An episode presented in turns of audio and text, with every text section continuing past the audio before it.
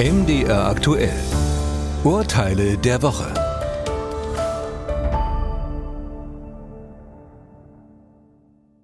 Gerade kurz vor Silvester sollte einem noch einmal bewusst werden. Wer sich alkoholisiert ins Fahrzeug setzt, riskiert den Führerschein. Aber gilt das auch für Elektro-Kleinfahrzeuge wie den E-Scooter? Den darf man schließlich auch ohne Führerschein benutzen. Jakob Jaschke wird nach dem Genuss von Whisky, Soda und Bier mit immerhin 1,64 Promille Blut auf dem Elektroroller erwischt. Zwar bekommt er vom zuständigen Amtsgericht eine Geldstrafe und ein Fahrverbot von sechs Monaten, den Führerschein aber dafür behalten. Nein, sagten die Richter am Oberlandesgericht Frankfurt am Main. Es ist unerheblich, ob der Angeklagte Auto oder E-Scooter fuhr. Auch mit dem Elektroroller können erhebliche oder sogar tödliche Verletzungen verursacht werden.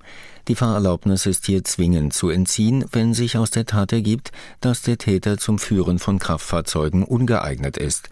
Das war hier der Fall. Dabei besteht weder Raum für ein Ermessen des Richters, noch gibt es eine Verhältnismäßigkeitsprüfung. Der Führerschein wird hier also eingezogen. Fall 2. Vera Wehrmann ist Besitzerin einer schwangeren Stute. Bei zwei Ultraschalluntersuchungen in der Tierklinik stellt die angestellte Tierärztin fest, dass das Tier trächtig ist. Als Wochen später die Wehen einsetzen, wird das Pferd erneut in die Tierklinik gebracht. Erst dort stellt sich heraus, dass sogar zwei Fohlen erwartet werden. Beide werden allerdings tot geboren. Die Tierklinik stellt der Pferdebesitzerin dennoch die Behandlungskosten von rund 2000 Euro in Rechnung. Dagegen wehrt sich die Besitzerin. Die Ärztin habe auf mehrmalige Nachfrage ausgeschlossen, dass die Stute mit Zwillingen schwanger sei.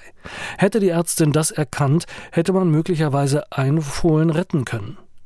Die Besitzerin will deshalb die Behandlungskosten nicht zahlen und sie klagt auf Schadenersatz in Höhe von 16.000 Euro. Ohne Erfolg vor dem Landgericht Koblenz. Wenn bei der Stute erst beim Einsetzen der Wehen die Zwillingsgeburt entdeckt wird, ist das kein tierärztlicher Behandlungsfehler. Die Tierbesitzerin konnte hier nicht nachweisen, dass die Ärztin zuvor eine Schwangerschaft mit Zwillingen ausgeschlossen hatte. Die Beweisaufnahme ergab vielmehr, dass die Ärztin zu einem weiteren Termin geraten hatte, der hier Gewissheit gebracht hätte.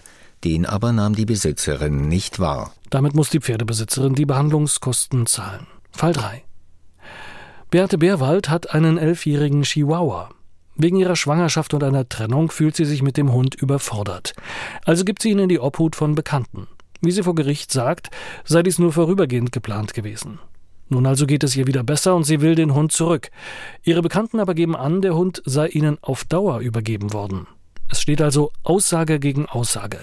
Wer bekommt den Hund? Für die Richter am Amtsgericht München war klar. In dieser Situation ist die Klägerin im Vorteil, weil ihr der Hund ursprünglich gehörte. Warum dies nun anders sein soll, müssen die Bekannten beweisen. Dies ist ihnen nicht gelungen. Auch hat die ursprüngliche Eigentümerin nie zu erkennen gegeben, dass ihr der Chihuahua gleichgültig ist. Durch die Abgabe des Hundes an die Beklagten hat sie vielmehr das Gegenteil gezeigt. Wer ein Tier dauerhaft übernehmen möchte, sollte dies also in einer schriftlichen Vereinbarung festhalten.